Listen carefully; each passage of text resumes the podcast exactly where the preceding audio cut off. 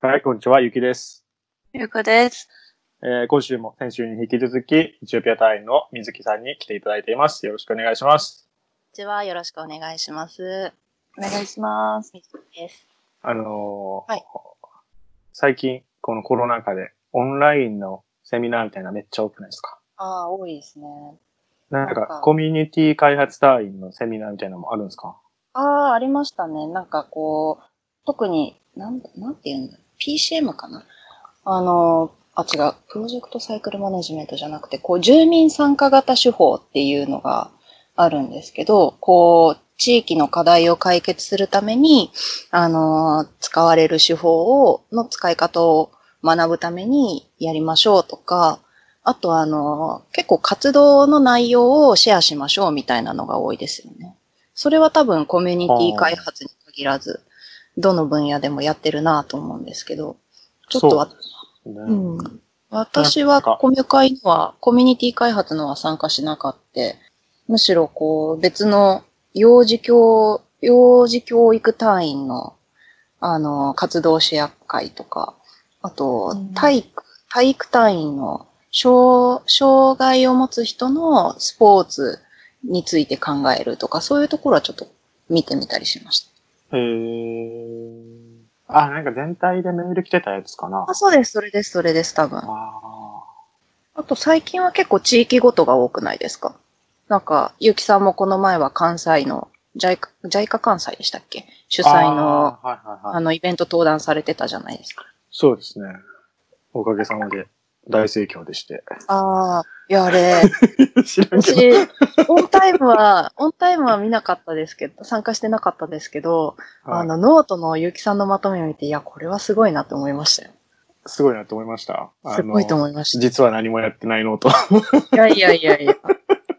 なんか、お前一人で遊んでただけじゃねっていう。いやいやいやいや。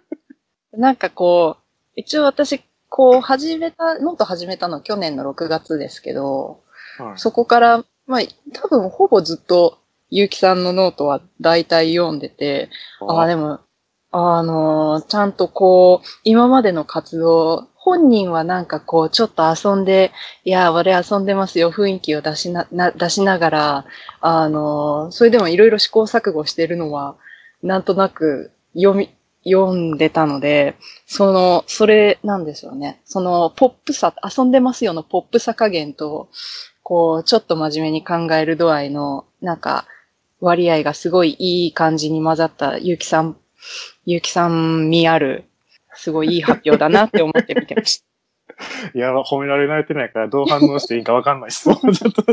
うん、なんかこう、やっぱりこう、そう、しばらくこう、他の隊員の人の活動報告を聞くのがしんどい時期、まあ今もちょっとあんまり見られないんですけど、があったんですけど、ゆうきさんはもうほぼ最初から知ってるから、なんか見てて私がかん、ちょっと感動しました。あ、これすげえなと思って。 何がなでんすかかこう、なんか、 昔から見てたとこは卒業していくんだな、みたいな。いや、そ、 そういう意味じゃない。そんな偉そうじゃないですけ ど、うわなんかこの人すごい人やったんやな、やっぱりと思いながら見 てました。いや、ごく普通の。はいだってちゃんと自分で編み物とか知ったじゃないですか。だってできる人いないんですね。 タピオカも作ってたじゃないですか。作ってくれる人いないんですね。いや、だって私作ろうと思ったことないですもん。ういやだって、ないでしょ、タピオカ粉とか。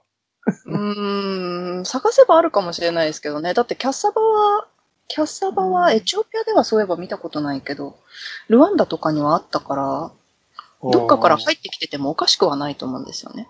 うんでも私タピオカミルクティーとか飲んだことないんで、へーそうなんかタピオカ、タピる前、タピるよりも先にキャッサバのあの、キャッサバをふかしたものの方を先に食べましたね。はいはい。あったで。え美味しかそっうた。なん珍でしすいね。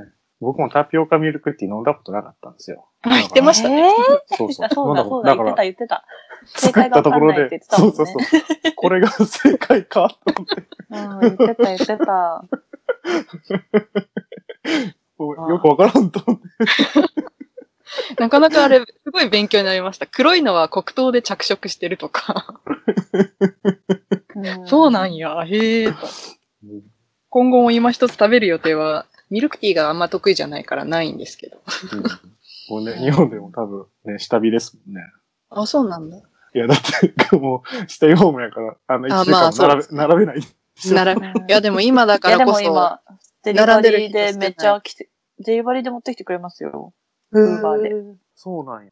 ういん。やで全もあれ然、多分まだ売れてあれまはすよ。さ、うんだって女子高生が1時間ぐらい、その、うんどうやってなんか漏れるが写真撮るかっていうのをキャピキャピしながら待つっていうまでがタピオカミルクティーのコンテンツじゃないですか。いや、でも今、それが変わってると思いますよ。あ、そ味重視に変わってますからね。うそうなんや。へ美味しいですよ。店舗によって味違うし、ああの、店舗って、お店によってね。うん。うん。ーえその味はうんタピオカ自体の味ですか、それともああ、の、飲み物じゃないあ、飲み物の味ミルクティーだけじゃないんですよ、今。あ、なんか、いちごミルクとかあるんですよ、ね。いろいいちろ。ごミルクがあるかわかんないんですけど、普通に紅茶もあるし、あのうんストレートティーもあるし、コーヒーとかもあるし、全然いろいろありますよ。へーミルクティーへもー普通のミルクティーもあれば、黒糖ミルクティーとうんか、うなんんか違う味の入ったね、うん感じとかもあるし、美味しいですよ。へーへとー、そ、のお店によってタピオカが甘いとか、ちょっと固めとかあるんで、わああ、それは茹で時間の違いなのか。かんない。どうなんでしょう。この子は甘めとかあるんで。へー、そうなんや。うんお気に入りの一軒を探す楽しみがじゃあ。多分ありますよ。あるへーそうなんや。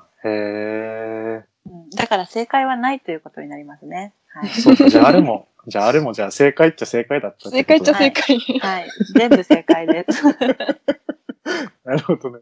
うん、全部正解。 そんな哲学みたいな答え。美味しいと思ったものが正解です。そうそう。で、ね、僕も最近そういういろんなセミナーにちょこっと顔を出してるんですよ。はい。うんうんうん。何せ暇なんでね。うんそうですね。時間ありますね。時間はあるんでね。で、この間、その、なんだ、えーマーケティング隊員とはい。輸出管理、うん。生産工場とか、はい。経営とか、商業分野はい。の隊員と、JICA の、なんだったっけな、えーっと、経済開発部か。経済開発部の民間セクター開発グルーああ、はい。うん。プの人たちと一緒に、改善、改善、改善、えーっと、JICA がやってる改善協力の勉強うん会っうんうん。はてい。いうのをやったんですよね。はい。うんうん。面白そう。な、なんだろう、その半分以上が、まあ、シニアはのい。人たちああ、多いイメージ、確かに。そうそうそう。その品質管理とか工場の生産性向上っていうのは、ね、やっぱりシニア案件とかになってくるんで、だかうらん中心国に派遣されてる人もうんうん。いたかな。アルゼンチンとかメキシコとか、あ、こんなとこも。そういうところも。なんかフィリピンは聞いたことありますね。フあィリ私のエチオピアの朝鮮員さんが前フィリピンにいた時によくその中小案件で、あのーシニアの方入ってたって言ってました。そうです。多分今もあると思うけど、今回はフィリピンの人はいなかったかな。なんか、今回はアフリカと中南米が多かったかな。いなんかアフリカの、南アとか。なんだ。南アなのかなカメルーンとりあえずあカメルーンとエチオピアとかもあ、えそう、でエチオピアいたんでですかエジプトか。エジプトもそうです、多分エチオピアは専門家の方し専門か家の方かな。今は入ってないですね。それ以外のそういうビジネス関係は私になっちゃうんで。なんかそういう、なんだ、この前、何ヶ月か前、半年1年ぐらい前、ティカットうんうん、はい。でまた推進されますよ、みたいな。はい、うんアフリカ改善イニシアチブ。インシティチュートかイニシアチブか。イニあ、どっちだろろうインイニシアチブもあり得るか。うまあなんか、それはでい、これまで、ありましたね、AKI。なんアフリカで3万、従業員数で言うと3万人分ぐらい、なんか支援してるみたいな。で、どんどんどんどん増やしていきたいみたいな。うんうんで、ラテンアメリカの方でも、なんか中南米地域生産性ネットワークみたいなのを作っていて、うん。はい。なんかアルゼンチンで準備会の会合があったりとか、うんうん。なんか今年、来週かな来週、はい 本当だったら第2回の会合あるはずだった、みたいなうんうん。ことを言ってあって。はで、い。僕も、なんていうんですか、そういう、ローカルの経済開発っていうのに興味があって、協力隊の後は、ねそういった分野に進めていければいいなと思ってたんですよ。うんうんうん。はい。で、コンクルージョンファーストで言うと、ちょっと、お僕がやりたいと思ってることとはちょっと遠かったな、っていうのが、が、素直な印象で、うんうん。その、改善って、要はそのトヨタの、はい。あれじゃないですか。そうですね僕がい思ってた改善っていうのは、あの、わいわいわいわいわいって、なぜなぜなぜを5あー回繰り返すっていう風な改善しか僕は知らなかったので、うんうんうん。そういう、なんだろう、哲学的なところで本質的なことにフォーカスせよみたいなことを教えるのかなとか、 うんうん。すごい思ってたんですけど、そうではなくて、うんうん。あの、JICA における改善っていうのが、はいなんて言ったかな参加型で汎用性があってうんうん、継続的な活動ができて、うん。えー科学的なアプローチおであって、はい。で、費用が少ない、えっ、と、うんうん小さい投資でうんうん。実行できるっていう風なうん。定義の仕方をしていて、はい。 SDGs でいうところのうん、えー働きがいああ、も経済成長もはい。というのと、うん産業と技術革新の基盤を作ろううんうんうん。はい。あります。と、えーっと、パートナーシップで目標達成しようっていうの、その3うつんはい。をターゲットにしているのかな。うんうん。で、今回のそのシニアさんメインの勉強会っていうのは、はい。勉強会っていうか、こういったことを、その、事例としてやってますって紹介してくれたのは、カメルーンで専門家がやってるのが、あの、5S 活動をうん。促進してるって言ってはって、はい。うんうんで、他のシニア案件でも工場とかに入ってる人は、まず 5S 案件って言ってあって、うんうん。そうです ね。 5S、5S かーって、そう。あの、エチオピアもそうでしたう。ーんあのーエチオピアにも、エチオピア改善インスティチュートって EKI っていうのがあるんですけど、そこでやっぱりや、まずやるのは 5S なんですよね。うん。で、なんか、あ、これ入ったんだなってちゃんとわかるような、なんかこう、なんていうんですか、こう、ファイルがずらーって並んでる棚とかあるじゃないですか。はいはいはい。で、ファイルの背表紙に斜めにピーって、あのー例えばテープを貼って、それをもう本の背表紙の形で、ピッピッピッピッって切ってって、もうそのテープの斜め具合を見たらどこに戻すかがわかる。それで順番通りになるとかっていう、あーそういう手法を取り入れられてたりして、あ、これはなんか多分、その EKI が進めたやつの一つなんだろうなと思ったりしたんですけど、確か、あ、でも YYY のやつもトヨタ発信じゃなかったでしたっけあれ違いましたそうっっけす、そうっす、そうっす。トヨタ看板方式なんかでですうね。ん。でもそう、5S がなんかやっぱり先にまず来ますよね。そうっすまあ日本でもね、今でもその 5S 活動っていうのはどこのメーカーでもやってることなんで、うん。まあ確かにいいんですけど、その、なんですかね、JICA でやってるその改善協力でやってる一般的なそのアプローチって、その改 5S が結構、5S から、5S やることが結構生産性向上に一番効くんだみたいなうんうん。感じになってるらし、なってるっぽいんですよね。まあ僕の印象としては。はい。っていうので、その 5S を各企業に教える 5S コンサルタントっていうのを、はい。えー要請していると。おうはい。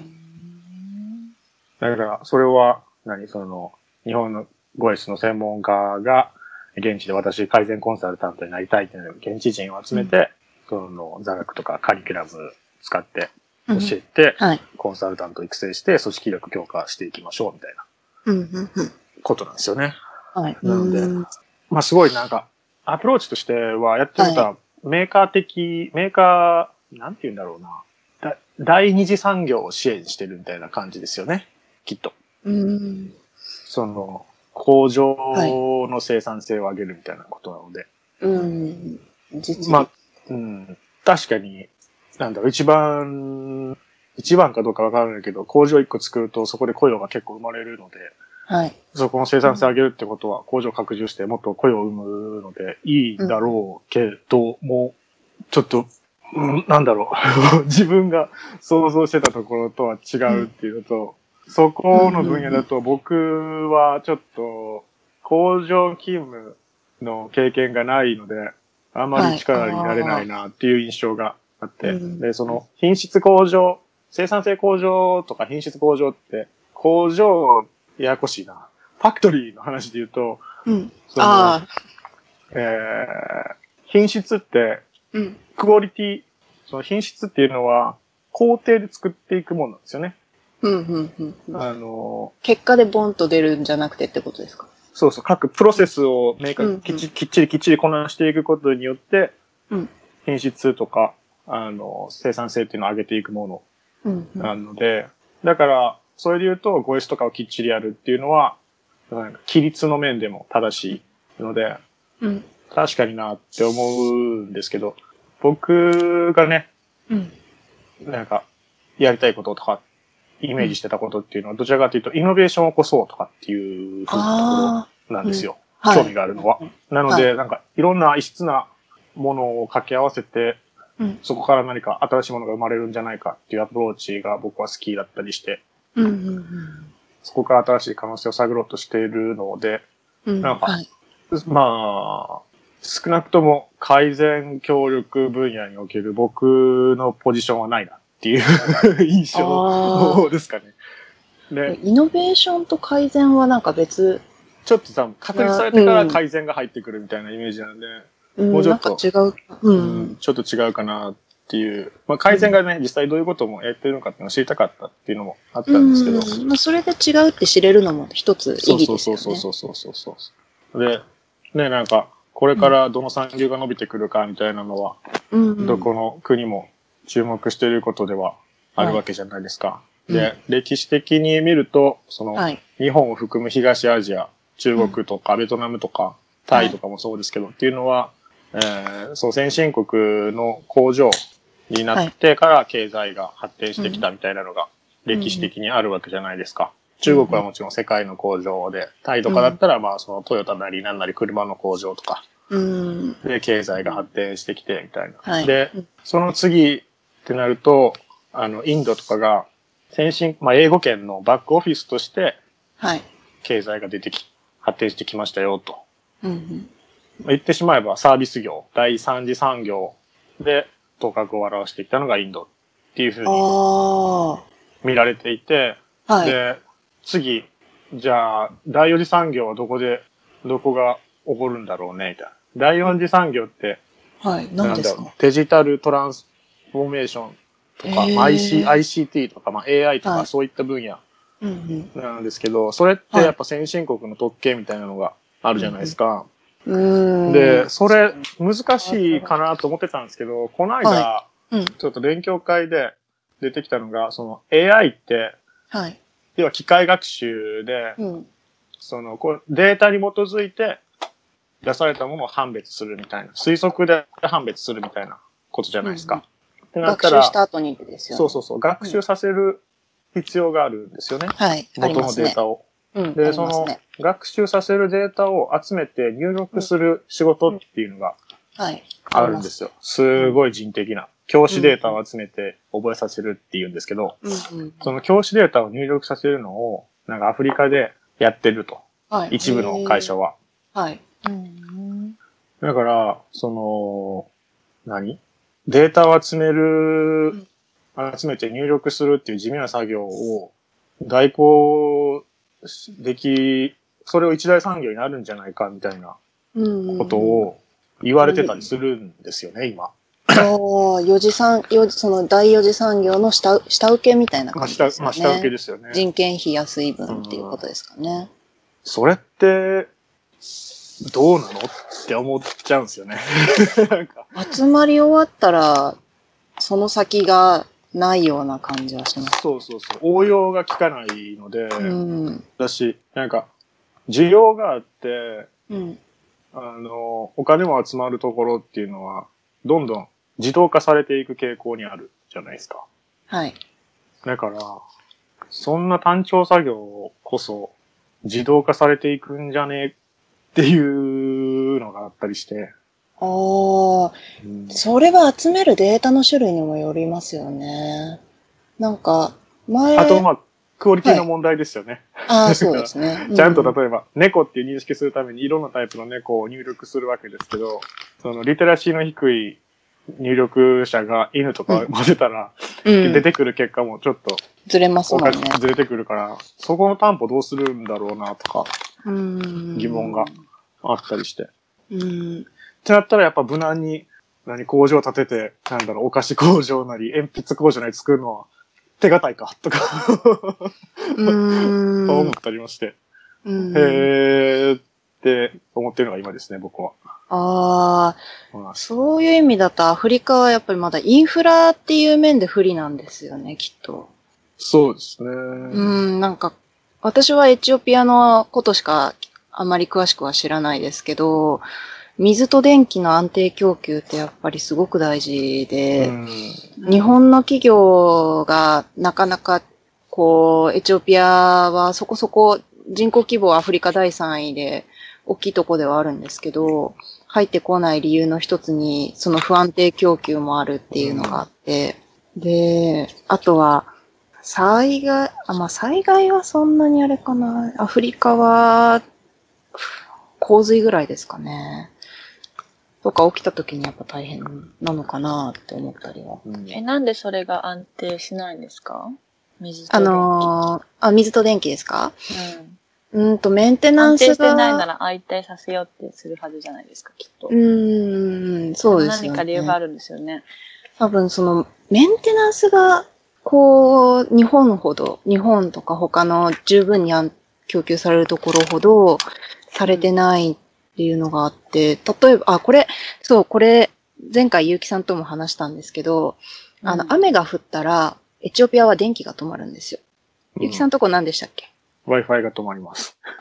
水じゃなかったでしたっけ水、あ、水も止まります。そう、水止まりますよね。うんとかなんかこう、雨が降った時に、そのなんか電気の、電、えっ、と、電気を作ることはできても、それを届ける過程で、あの、どっかがダメになってしまうと、結局電気届かなくって、で、うん雨季とかなん、なんでか、そうか、なんでかって言われると私も細かく把握してないですけど。あ、ごめんなさい、ごめんなあさいい。えいえ。雨降ると電気止まっちゃうだと、やっぱり仕事にならないじゃないですか。うんでもなんかそれでやって日本はあビジネスチャンスだと思っていかないんだなと思って。そまあの、インフラ整備でっていうこうとんうん。ねそうそうそうんインフラリターンが整少備ないんだろう。な。うん、中う。国が今えーそこは、、そこなんですかねあーそっか、確かに、ね。あ、の、力入れてるイメージですよ確かね。うんうんうん。うん一応水は、本当は水源はちゃんとあるはずなんですけど、届けるパイプ、うん、ちょっと専門外なので、け、すみません。あんまり、ごめんなさい。私も、もうちょっとちゃんと情報を準備してから言えばよかっあ。いやいやいや。気になる。 そうですよね。なんか、気楽に喋っていいですよとか言うのは、そんな難しいこと聞かれてもね、すいません。気になっちゃいました。ごちめょんっなさい。と待ってよって。 なりますよね。うんた。ちょっと根拠が、根拠が乏しいので、これ以上の言及は。はい。はいいややいや、ごめんなさい。一緒に喋ってください。すいやいや。いません。データ入力、うん、データ入力だけだと、それで、うん、なんかこう、持続可能性という点ではどうなんかなっていう、ちょっと私も思いました。まあでもそ、なんかそれ、事業としてやってるのは、南アフリカはい。かどっかの、うんえー NPO か NGO なんですよね。へーまあ、その、こう、その勉強会で取り上げられていたのは。はい。で、うんその NPO なり NGO が言うには、まはあい。その、就労支援の一環としてやってると。はい。うん。で、その、教師データの入力だけさせるんじゃなくて、それもさせるけれども、それよりも、その、パソコンを使ってのワあーワードなり、エクセルなりのパソコンで作業に慣れるっていうことに重きを置いてるんだみたいなことはい。を置いてたと思うんですよ。うん。だから、そう考えると、確かに賢いなと思って。あの、次々卒業していってくれるんであれば、うん、うんそ、の、世の中にパソコンを使える人たちっていうのがうんうんうん増えていくわけで、まあ、自由そこに適切な機会があるかどうかは知らないですけど、はい。そうか、その入力をし目的じゃなくて手段にすればいいっていうことですあね。くまでもまうあ、なんかその、一つの、作業のうち、数ある作業のうちの一つみたいん。うーんそれは確かに、ああ、うん面白いアイディアだな。な。面白いなと思いますね。なんか、こう、エチオピアでも、今大学の授業で情報の授業っていうのはちゃんと必修になってるみたいなんですけど、うん。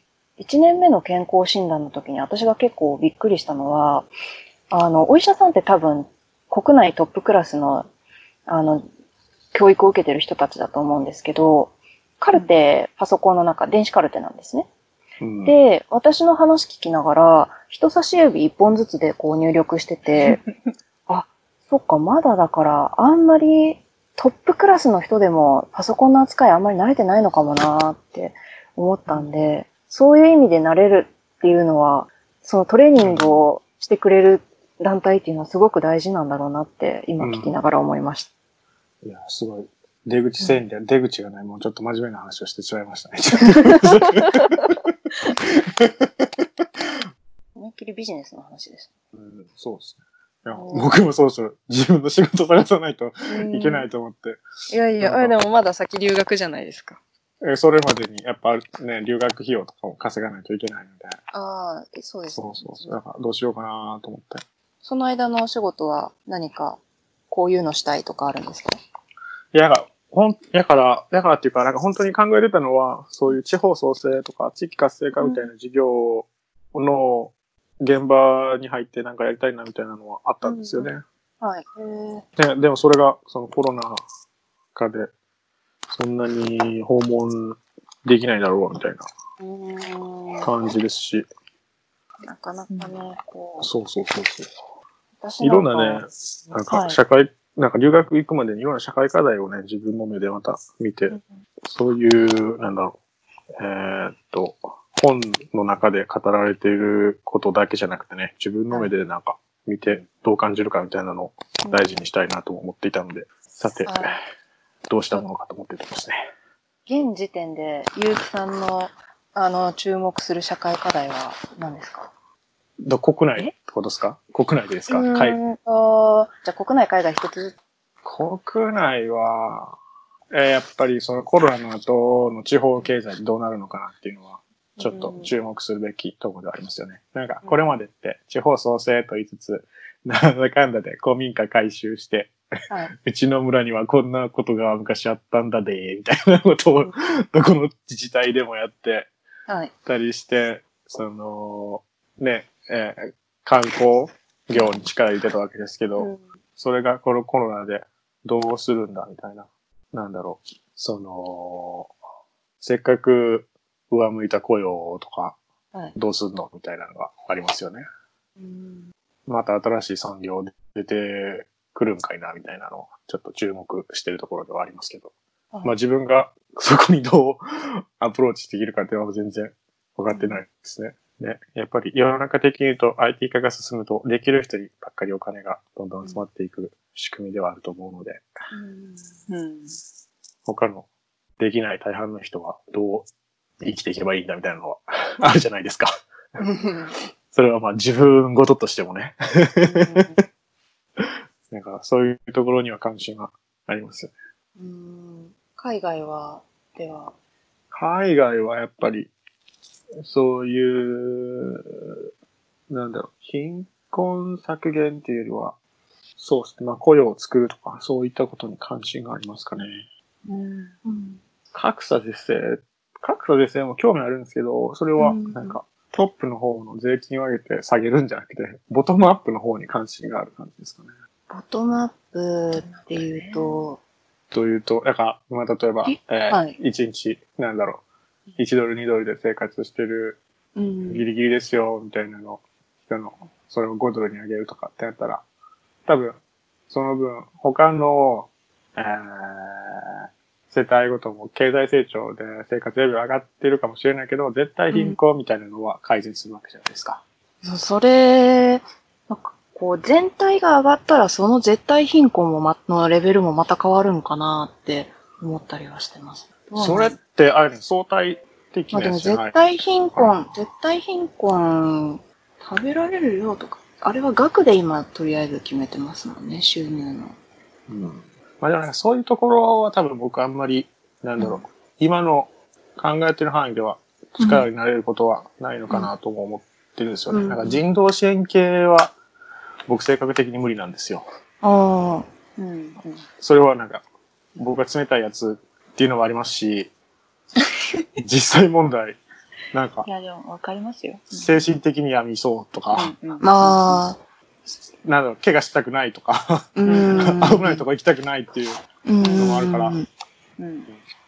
いや、それ大事ですよね。絶向き不向きを知ってるっていうことが大事ですよね。う対。うん。うん。そうそうそう。で、なんか、そういう社会課題、何に対して自分が情熱持てるかとかって、うん多分、そのニュースなり何なりを見て、どれだけ心痛めるかだと僕は思ってるんですよ。うんそういう仕事に就こうとすると、なんであなたが行かないといけないのみたいなのを、よあくあ。言われると思うんですよね。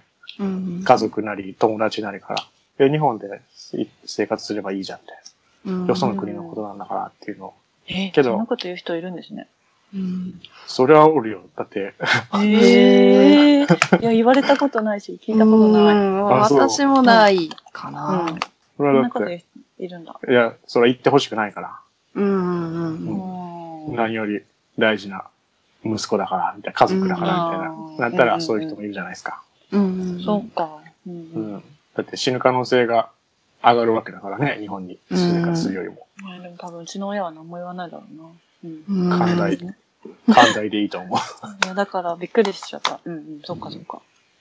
あの確かに、うちも親は言わないですけど、周りの人何人かに、あうんの、自分の娘だったら絶対行かせないって言われたことは何回かあります。イギリスだ、えーイギリスですら嫌だって言われました。なんでだろさあ、う。まあ価値観はそん人なこそと言れう権利ぞなれいのにだ。ね。 ねえまあ、いろいろね、いろんな感覚があるんじゃないか。そっか。そっか、そういう人に私は生まれてこの方出会ったことがないな。親も含めて、うんうん家族も含めて、あれやっちゃダメとか、これはダメとか言われたこと一回もないな。うんあ大あ、変それは。言われると大変ね。 うん。まあ、それもあるじゃないですか。うんそれをどこまでその人のことを受け入れるかどうかじゃないですか。僕なんかは誰に何言われようが、いや、そんなん知らんしっていうタイプなんで、うんまあまあ、そうね。うんうんうん。親不孝、親不孝もんだし、結構、場合によって結構日本の外で会う人、そういう人多い気がしますね。 まあ、ある程度そういうとこがないとうん、そうそ多分う。じゃないと出てこられない。出てこれないんだろうな。あうんーそっか。うん。でも逆にそれを言われても出てくるっていうのはすごいですよね。なんだろう確かにそれは。なんか帰る場所がないみたいな感じしちゃうかも、私だったら。どうしよう。みたいなああ、そう。精神。的にね。うんうん。うん。行動力が落ちるとかじゃなくて、なんか、あ、これもしうまくいかなかったらどうしようみたいな感じで、メンタル面でやられちゃいそいや、でもそれは、例えば家族だったら逆う。にうん。帰ってきたら帰ってきたで嬉しいと思いますよ。あ、そっか、そっか、そっか。安全に帰ってくることっていうのが家族の一番の願いなんでね。うん。その職場、その向こうで成果出すとかそんなもんを、言葉、英語とか何語とか読めれへんし関係あらへんので、うん確かに、そう ね。そうね。うん。一番家族にとって目に見える成果ですもんね、無事で帰ってきたら。そうそうそうそ確かにね。う。うんはい。はい何。今週話だのっ、たっけわかんなくて。今週の、一言、あアのムハラ語のコーナー。来たすぐ来た急に 来る。はい。じゃあ、今毎週週は、一言。はい。はい。今週はですね、今週は。あの、日本語、あ私でも正確に発音できないんですけど、このフレーズ。あの、ばっかって言うんですけど、えいなっていう意味なんです。もう終わりにあの、イナ enough 英語で言うと、いな、イナフね。うんうんはい、もう終わり。これ以上ですっていう以上で、ばっかって言うんですけど、、うんそ、の、かの音が私出せないんですよ。本当は、かっていうのと同時に、パチンっていうなんかこう、空気が弾けるみたいな音がするんですけど、へーばっか。で、あのー、ゆうきさんと一緒に登壇してた彼は出せるんですよ。この音を。へー。本当難しくて、ちょっと練習しようと思ったんですけど、ごめんなさい。ちょっと間に合わせることができませんでした。一週間の猶予があったのに。いやいやいや いや。何をおっしゃる、白 々しく。白々しいな。よし、ばっか、チャオって言って、オッケー、じゃあねって言って帰るとか。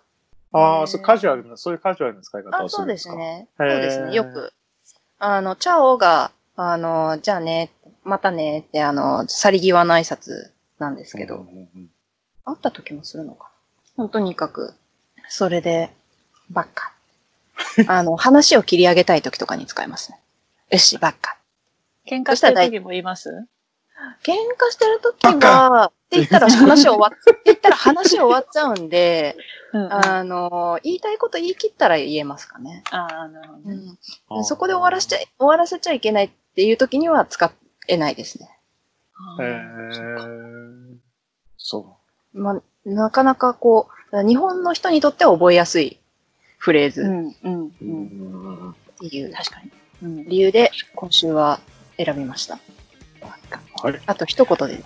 来週もお楽しみ に。 あと一チャオチャオあお。 よし、あればっか。